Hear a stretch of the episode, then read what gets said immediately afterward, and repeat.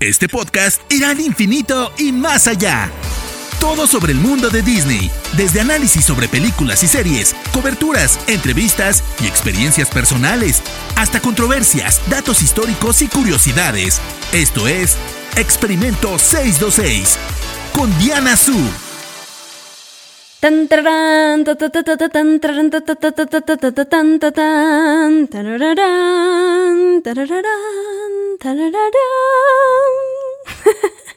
Tres, dos, uno. Bienvenidos al episodio número 40 de la temporada 1 de Experimento 626, que como ya saben es un podcast dedicado a todo lo que tiene que ver con el universo de Disney. Yo soy Diana Su, me pueden encontrar en Twitter y en Instagram como arroba guion bajo Diana. Y no olviden usar el hashtag Experimento 626 para que nos comuniquemos. Esa entrada tan peculiar que acaban de escuchar para este episodio tiene obviamente una razón de ser. En 1997 estrenó la película musical animada de Anastasia. ¿A poco no muchas personas pensaron, y me incluyo en su momento, yo tenía 7 años cuando estrenó, que se trataba de una película de Disney? ¿A poco no? Pero hay que recordar que no. Anastasia fue producida por Fox Animation Studios y distribuida por 20th Century Fox. Pero el mundo da muchas vueltas y ya que Disney compró Fox, pues ahora Anastasia forma parte del catálogo de Disney Plus, como ven, y por eso fue que le di una entrada diferente a este episodio a diferencia de los pasados. De hecho, pueden encontrar esta película en la sección de princesas de Disney Plus, lo cual se me hace bastante extraño, no es que ya ha habido una coronación o algo. Y bueno, además sabemos que Disney también considera, por ejemplo, que Mulan es una princesa esa cosa que no es así. Pero bueno, en fin, el punto de aquí es que Anastasia ya forma parte de la familia de Disney y por lo tanto, por fin no tuve que buscar otra excusa para poder hablar de una de las películas que me marcó cuando era niña, que es Anastasia. Así que aquí les va, este episodio está dedicado a la historia de esta película de 1997, ¡qué emoción! Y obviamente, como ya saben, tienen que subir el volumen porque a lo largo del podcast voy a poner todas las canciones, así que estén en donde estén, ojalá canten a todo pulmón.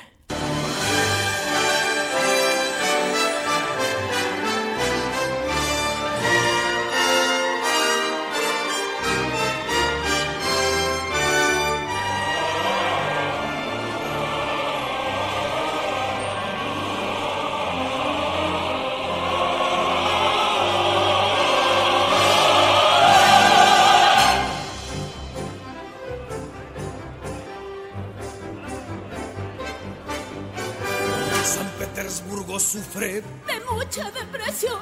Mi ropa se congela sin calefacción. La vida ha sido triste tras la revolución. Por eso los rumores son nuestra diversión. ¡Hey! ¿Sabes ya lo que se murmura por ahí? ¿Sabes ya lo que dicen por ahí? Si bien el zar no se salvó, su hija sí se escapó. La princesa Anastasia.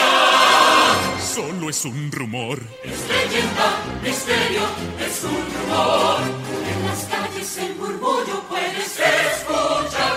Un suceso en la historia de la nación. Su abuela ofreció pagar muy grande cantidad. A quien con la princesa logrará.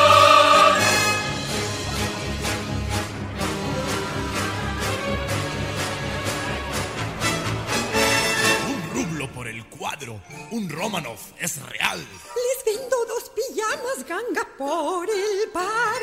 La traje del palacio ya está forrada en piel. Podría ser muy cara si de Anastasia fue.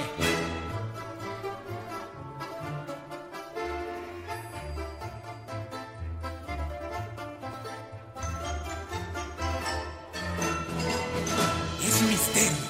Leyenda es un rumor. La princesa Anastasia nos ayudará. Muy famosos seremos al fin y yo. Debemos encontrar a quien la pueda suplantar y después llevarla a París. Si nuestro plan funciona bien, su abuela pagará, nos recompensará a ti y a mí. Rico ser, rico ser, disfrutar, disfrutar. Y en San Petersburgo más tendrán de qué hablar. Sabes ya lo que se murmura por ahí, sabes ya lo que dicen por ahí. Sabes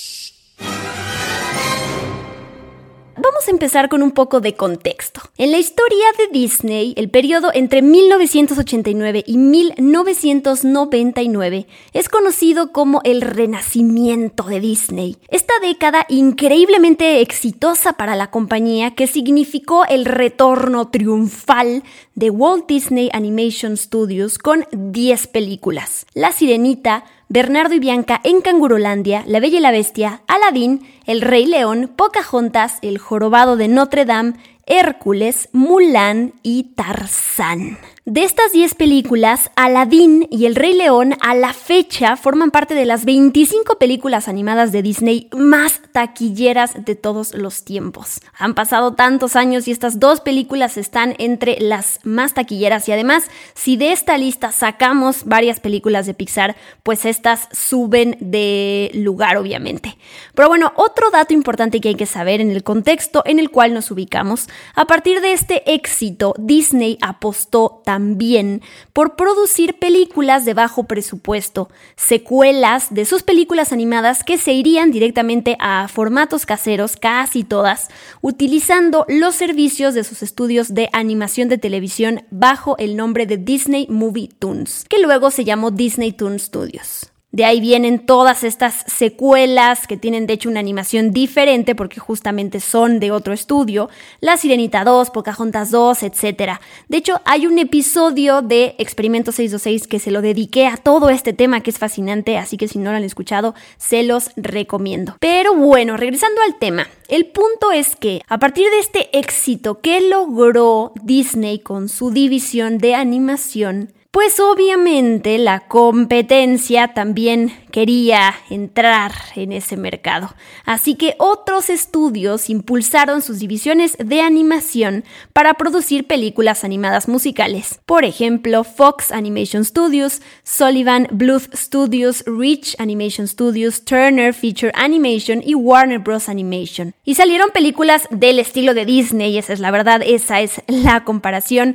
Pulgarcita de Warner Bros. en 1994, La Princesa Encantada de Columbia Pictures y finalmente Anastasia en 1997. Así que aquí comienza nuestra historia. La película está inspirada en esta leyenda de la gran duquesa Anastasia Nikolaevna de Rusia, la hija del zar Nicolás II, que afirma que escapó de la ejecución de su familia. Esta es la sinopsis. Una joven muchacha con amnesia llamada Anya se dirige desde Rusia hacia París, deseando descubrir si realmente es la princesa perdida Anastasia. Pero en el camino encontrará un amor inesperado que va a complicar su identidad. Les comparto un dato interesante, casi 40 años antes de la versión animada de Anastasia, en 1956 específicamente, Fox estrenó una película titulada Anastasia también,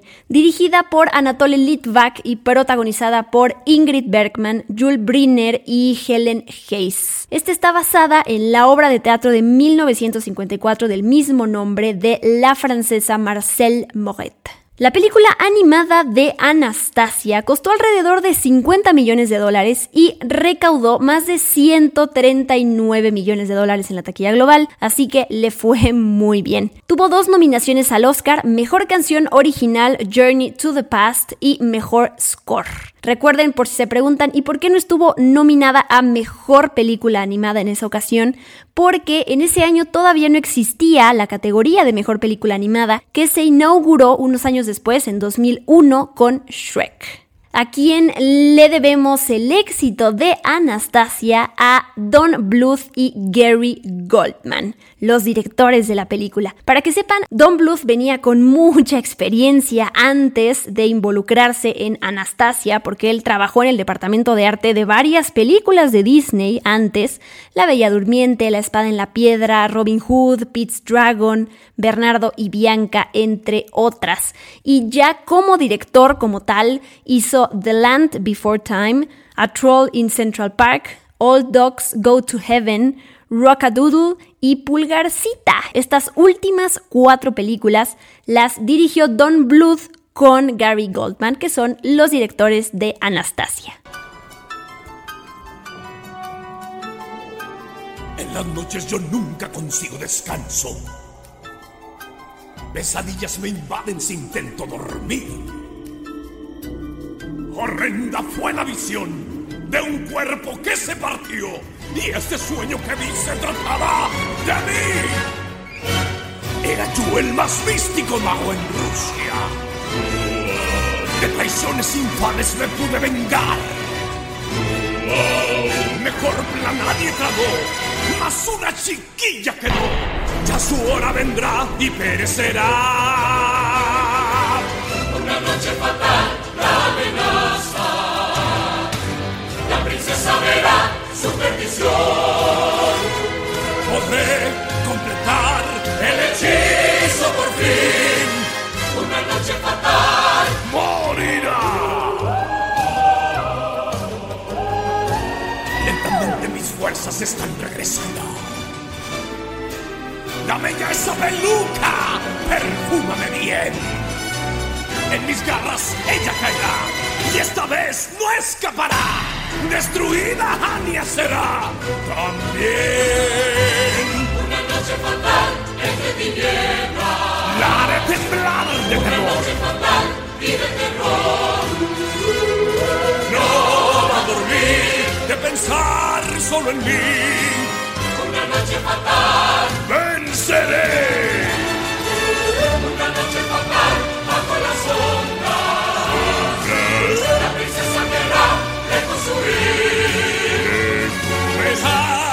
señal de que viene el final. Una noche fatal, una noche fatal. Soy su amo, criaturas malvadas. Muestren su poder. Una noche fatal. Búsquenla y vuelvan con ella. Una noche fatal, una noche fatal. La princesa verá. El final. En mayo de 1994 fue cuando se anunció que Don Bluth y Gary Goldman habían firmado un contrato a largo plazo para producir largometrajes animados con 20th Century Fox. El estudio le dedicó más de 100 millones de dólares a la construcción de un estudio de animación que la sede la eligieron en Phoenix, Arizona, porque el Estado le ofrecía a la compañía mucho dinero, alrededor de un millón de dólares, en fondos de capacitación laboral y préstamos. Así que pues les convenía. Para su primer proyecto, el estudio quería, insistía en que seleccionaran una de las propiedades existentes que poseían Em, y entonces, pues los directores tenían dos historias en mente. O podían adaptar The King and I, El Rey y Yo, o podían adaptar My Fair Lady, que en español es conocida como Mi Bella Dama. Pero la verdad es que no estaban muy convencidos y sintieron que sería imposible además mejorar o eh, tener que, que- que- actuar o estar a la altura de la actuación de Audrey Hepburn. Así que dijeron mejor lo dejamos de lado y además de la partitura de Lerner y de Loeb.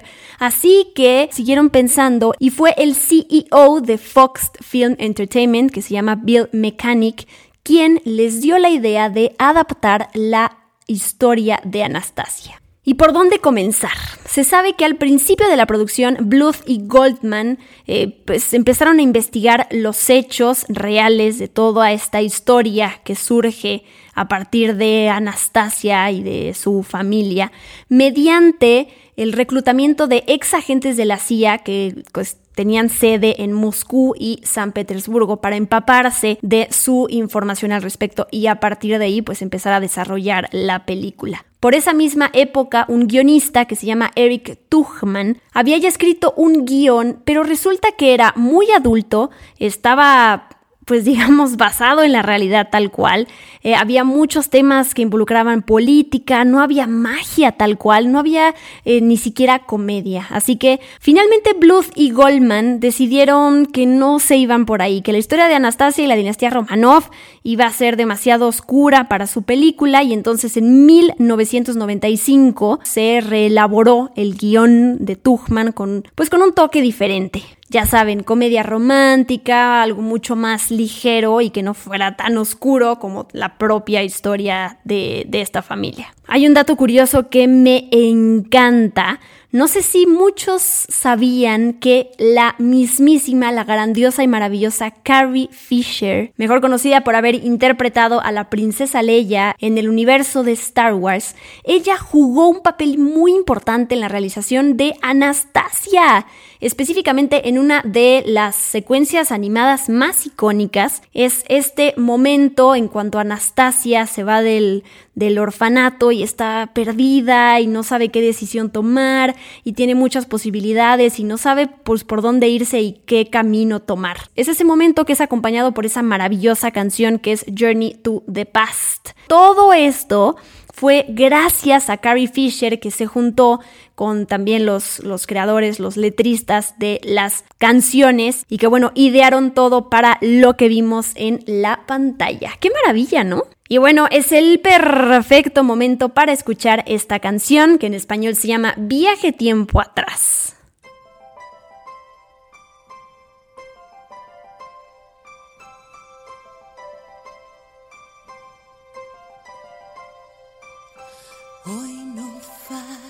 No, corazón, no temas, no debemos desistir. Me parece que tengo mil opciones, algo nuevo he de vivir. Oh, qué sorpresas llegarán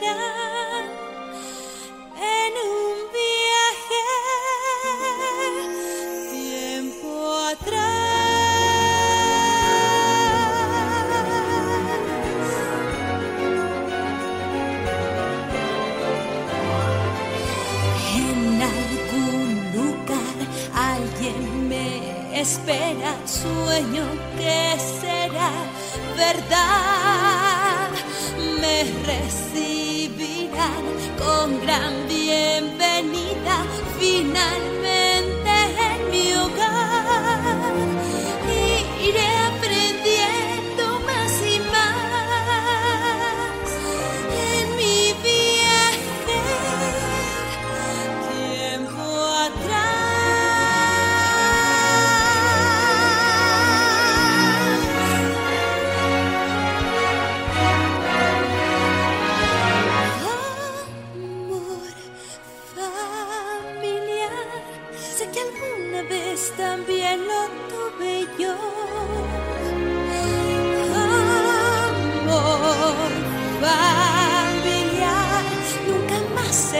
feliz hasta encontrarlo.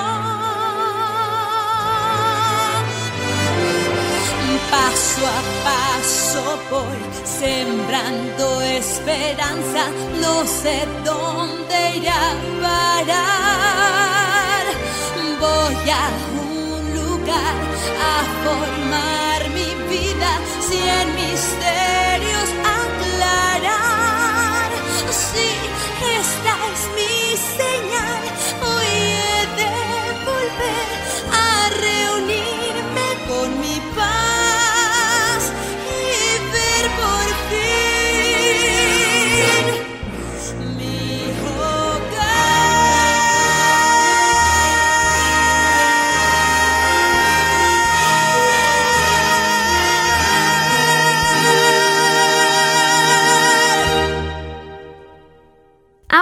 momento de hablar del cast, del elenco de la película, que hay varios eh, nombres por ahí que yo ya no me acordaba que estaban relacionados con la película y pues que es muy emocionante recordar. Primero que nada, en la voz de Anastasia tenemos a varias personas, porque primero tenemos a pues Anastasia de Grande, que la voz en inglés es de Meg Ryan y la voz en español es de Dulce Guerrero. Anastasia de pequeña, la voz en inglés es de Kirsten Dunst.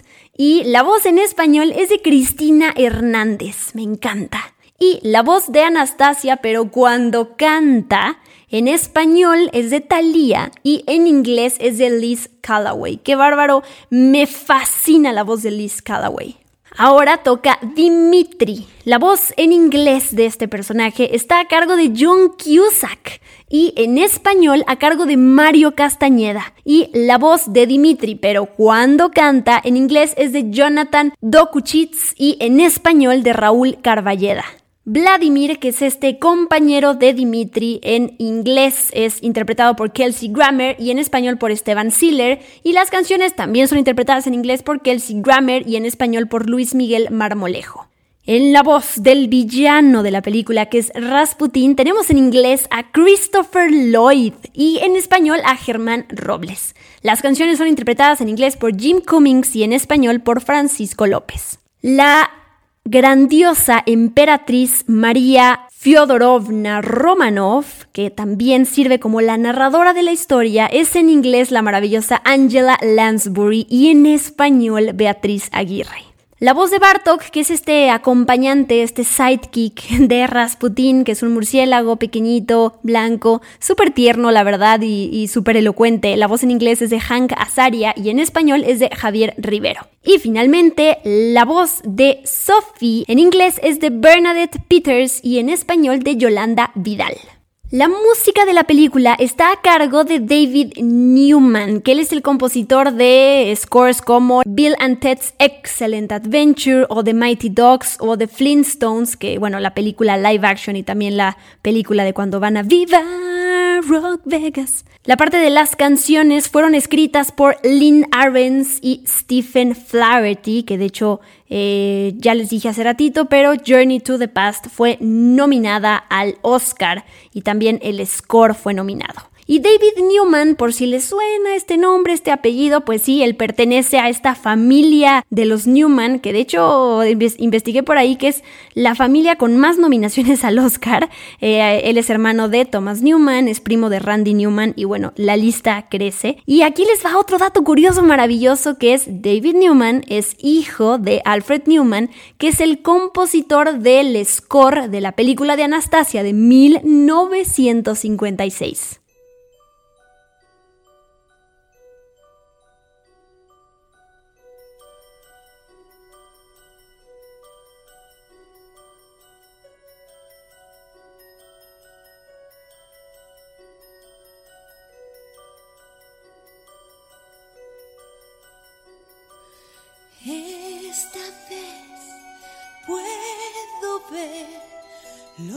Los recuerdos me envuelven la canción que escuché una vez en diciembre me adoraban con fervor como extraño sentir amor. Quien gozaba al bailar un vals inmemorial.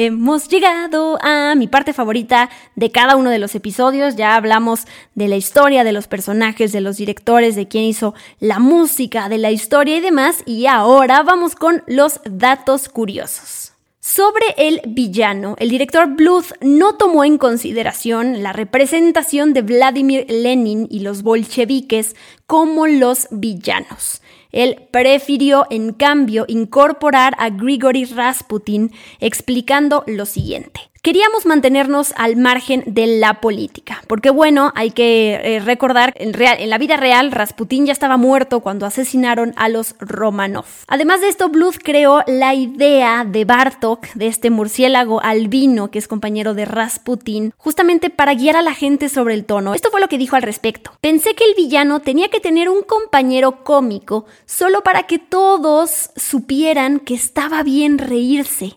Un murciélago parecía un amigo natural para Rasputín. Convertirlo en un murciélago blanco fue una decisión que vino después, solo para hacerlo diferente. La caja de música de la película sí existió en la vida real. Se la regaló a Anastasia Marie Feodorovna por su cumpleaños número 13, pero era plateada y tenía una bailarina encima. Liz Callaway, que interpreta las canciones de Anastasia, fue contratada así de último minuto por el vocalista Stephen Flaherty y la letrista Lynn Arens.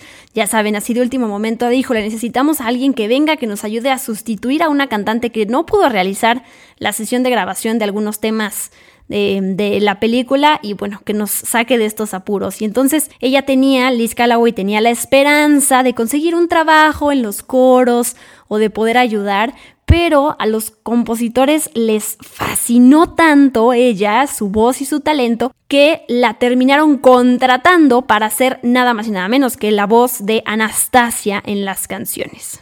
El número musical Paris Holds the Key to Your Heart incluye cameos de varios personajes históricos de la época. Son estos pequeños detalles que si se fijan pueden encontrar diferentes cosas a pesar de que ya piensen que tienen la película memorizada. Ahí va a haber eh, detallitos nuevos.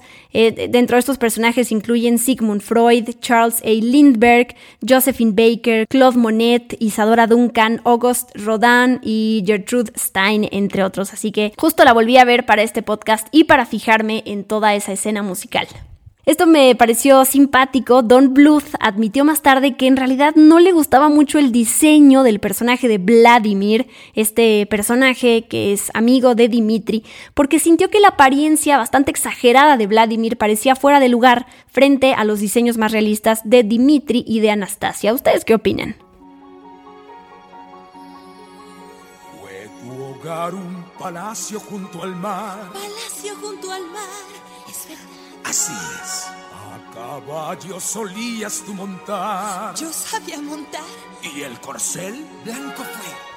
Travesuras hacías por doquier. Eras de temer Al jugar, cada vez. Mas tu papá te hacía obedecer. Lo vas a recordar, imaginando más. Hay mucho que enseñarte y el tiempo volará. muy bien, estoy lista. La espalda recta debe estar. Y no camines sin flotar. Me siento un poco tonta, estoy flotando. ¿Cómo navegar? ¿Saludarás? ¿Qué pasará? Tu mano besarán. Más que nada observa que si logro yo hacerlo, lograrás hacerlo.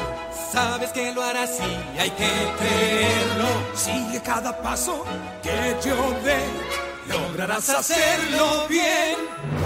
no dales unos al comer. No sorbas el estrogono. Yo nunca como estrogonoff. Lo dijo igual que un romano. El samovar. Y el caviar. ¿Y postre comeré? Solo si tú aprendes bien, si logro Si yo hacerlo, hacerlo, lograrás hacerlo. hacerlo. Piensa que tú puedes, verás que puedes. Piensa que es fácil y lo es. Lograrás hacerlo bien. Ahora memoriza los nombres de la realeza. Verás aquí a Kropotkin y a Potemkin junto a Botkin. Tío Vania con su boli. ¿Lista, Aniel? Y el viejo Ponsky. Así. Con Denatol. Nariz. No, el tío se usaba un sombrerón. Oí que está muy barrigón. Tenía un gatito dormilón. ¿Y quién le dio esa información? Si logras tú hacerlo, lograré hacerlo. ¿Cómo lo supiste. Yo simplemente siento que tal vez ya Anya, tú cambiaste hoy. Si logro yo hacerlo, lograrás hacerlo. Piensa que tú puedes, verás que puedes. Piensa que es fácil y lo es. Lograrás hacerlo. No hay duda, Lograrás hacerlo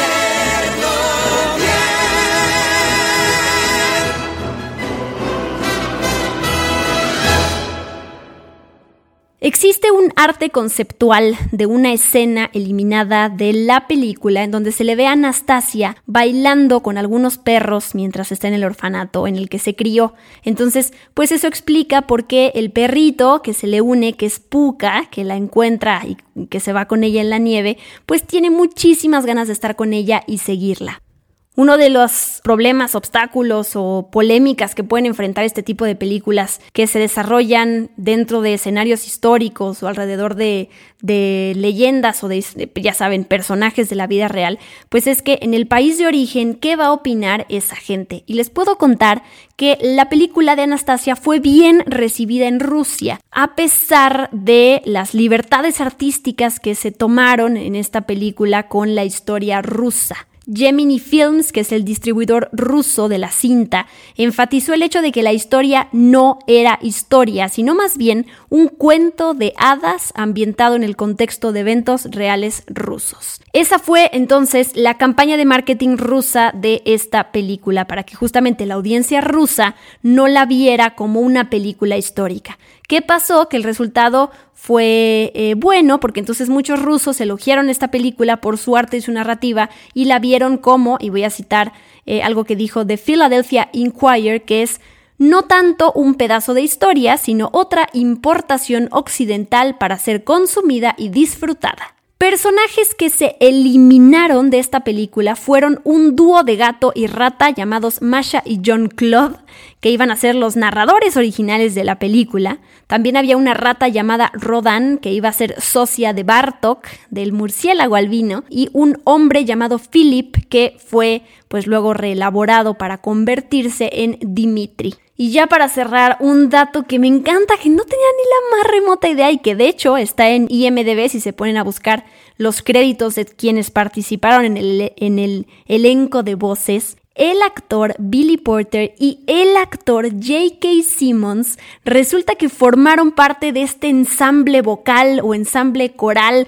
o de, o de estas voces que están en conjunto cantando para las canciones. Ahí están ellos dos. Jamás me lo hubiera imaginado, pero qué increíble. Además de que Anastasia se queda en nuestros corazones por la maravillosa historia, los personajes, las canciones y todo, ¿qué, ¿qué, fue lo que derivó a partir del éxito de esta película? Primero que nada, Anastasia on Ice de Felt Entertainment, que duró entre 1998 y 1999 este show. Después, en 1999 se lanzó una, un spin-off en realidad que se fue directo a formatos caseros, que es una precuela, es spin-off, pero precuela también de Anastasia que se llama Bartok de Magnificent, que obviamente el murciélago albino que está con Rasputin, que es Bartok, que es súper tierno y que encuentra ahí a su novia al final, pues le, le, le, hicieron su propia historia y su propia película. No sé si ustedes la vieron, me encantaría que me contaron qué les parece. Y también algo que siempre me quedé con ganas de ver, nunca hay que perder la esperanza de, de poder disfrutar esta, este musical en vivo, es la obra de Broadway, ¿no? Hubo en realidad una puesta en escena pre-Broadway que estuvo en Hartford, Connecticut, y bueno, ya después llegó a Broadway. Por lo que tengo entendido, cerró el 31 de marzo de 2019 después de 808 presentaciones y varias presentaciones previas. Pero bueno, esta obra ha estado, ha, tenido la intención de llegar a varias partes del mundo. Por ejemplo, en Madrid fue eh, la primera puesta en escena de esta obra en Europa. El 3 de octubre de 2018 también estuvo en el norte de América. También en octubre de 2018, también estuvo en Alemania entre 2018 y 2019. Yo no sabía que iba a llegar a México, la producción se esperaba que estuviera aquí a finales de 2019 en el Teatro Telcel en la Ciudad de México, pero bueno, ahorita ha sido pospuesta indefinidamente y a la fecha no sé qué vaya a pasar con ella. También ah, se estaba planeando, desarrollando una producción para Japón que iba a llegar el primero de marzo de 2020 al Theater Orb en Tokio, pero bueno, todo se fue retrasando eh, a partir de, pues, de la pandemia.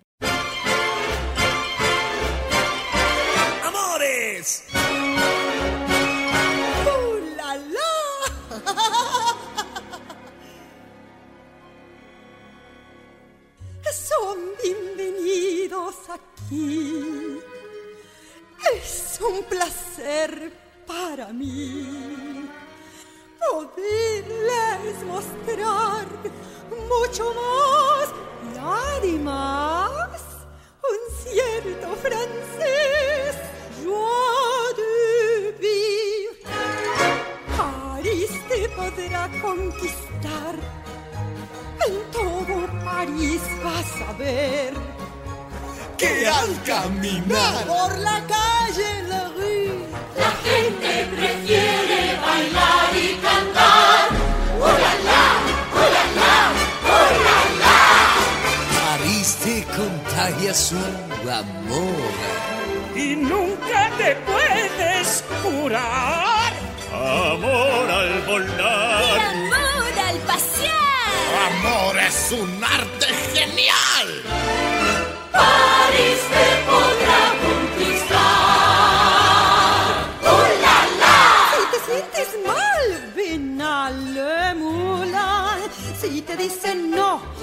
Francia es.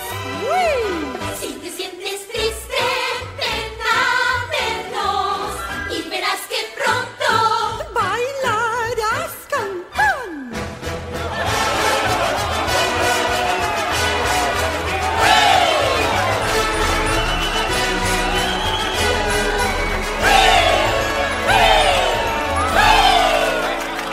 París ha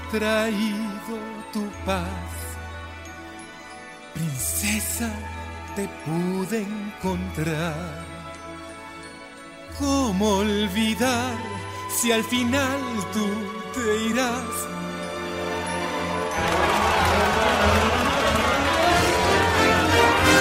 París te podrá conquistar. Te ves très jolie, especial.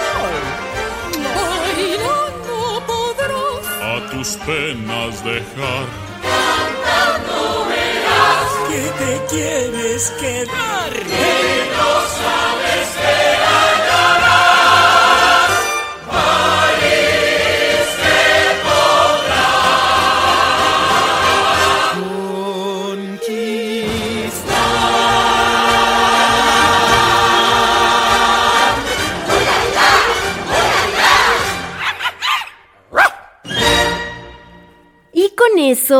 Amigos míos, terminamos esta historia, este breve recorrido por Anastasia, la película de 20th Century Fox, que ahora ya le pertenece a Disney, que en realidad ahora se llama 20th Century Studios, pero sea como sea, el punto es que ya la pueden disfrutar en la plataforma de Disney Plus. De hecho, hasta hace poquito se agregó también a la plataforma en Estados Unidos porque no estaba desde que se lanzó allá. Y bueno, si con este podcast tienen muchas más ganas de correr a revisitar esta película o, o de verla por primera vez, ¿por qué no? Pues ojalá lo hagan y después regresen conmigo a decirme lo mucho que aman esta película. Tengo noticias para ustedes, mis queridos podescuchas.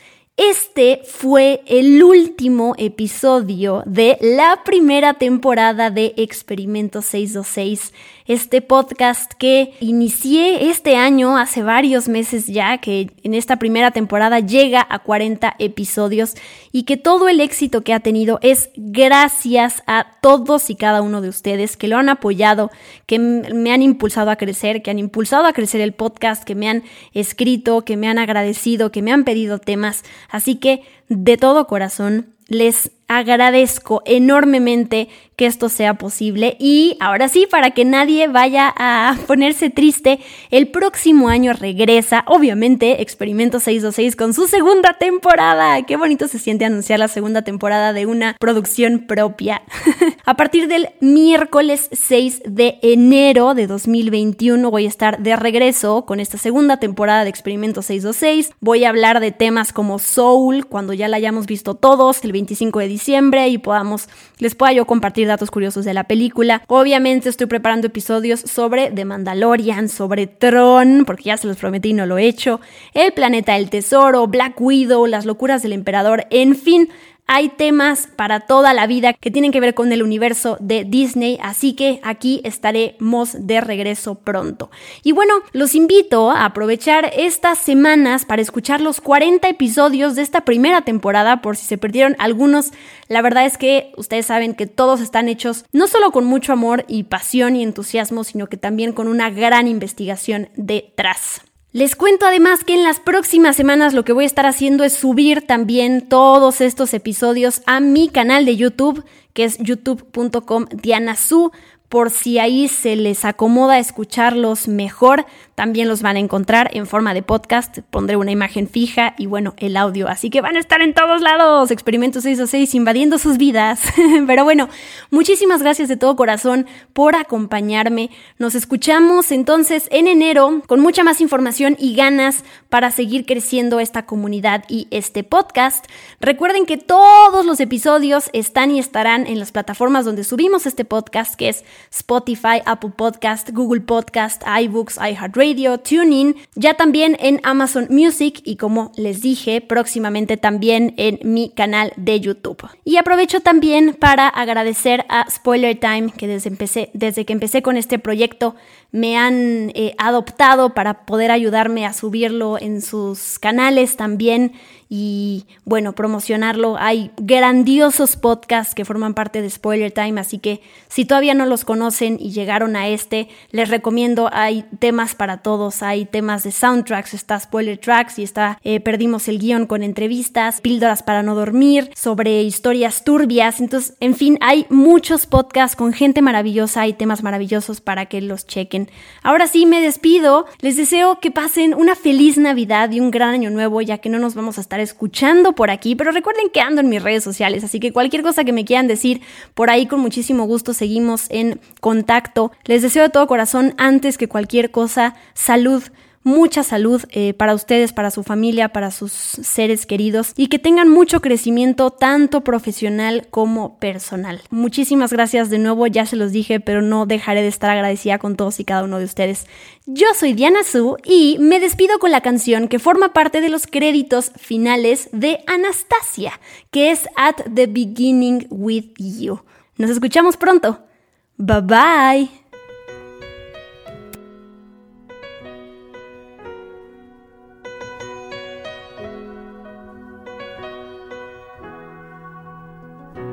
Strangers, starting out on a journey, never dreaming what we'd have to go through.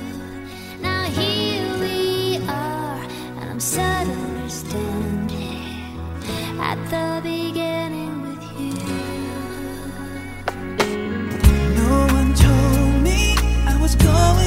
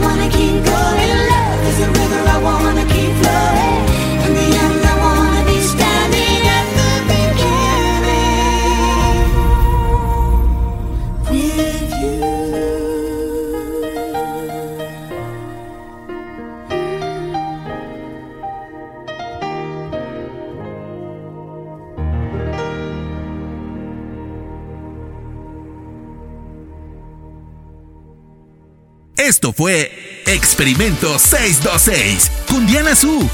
Gracias por acompañarnos. Los esperamos en el próximo episodio. Hakuna Matata